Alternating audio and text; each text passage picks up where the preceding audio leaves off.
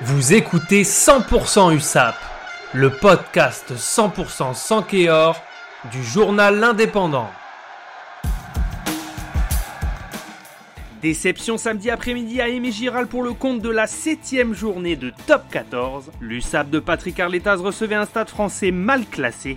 Pour l'occasion, les Catalans alignaient Kubrayashvili de retour, Tadjer, Lotrian, Chanerou, Fassalele, Lucas Bachelier, Pélé Pélé, Eugéna, Teder, Sadek Degmash, Georges Tisley, Mathieu Acebes, Afusipa Tomoepo, Dougie Valou et Melvin Jaminet.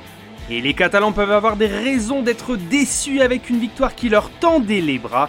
Malheureusement, ils ont chuté à domicile pour la deuxième fois de la saison en s'inclinant à 3 minutes de la fin sur une pénalité signée Léo Barré exactement 3 minutes après que Melvin Jaminet ait raté la sienne, synonyme de balle de match.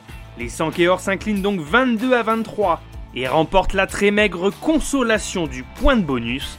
À la mi-temps, les Catalans semblaient pourtant avoir fait le plus dur en menant 16 à 13 avec un essai de Dugivalou, un drop de Teder et 8 points signés Jaminet.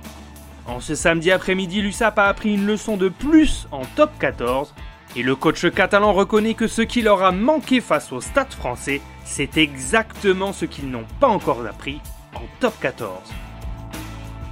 Dans 98% des cas, l'USAP l'aurait emporté dans un tel match.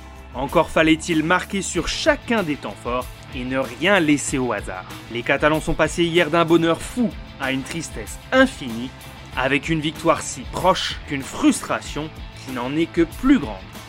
Les Catalans se placent en position de barragiste avec 10 points. Il va falloir continuer à se battre cette saison dans l'enfer du top 14.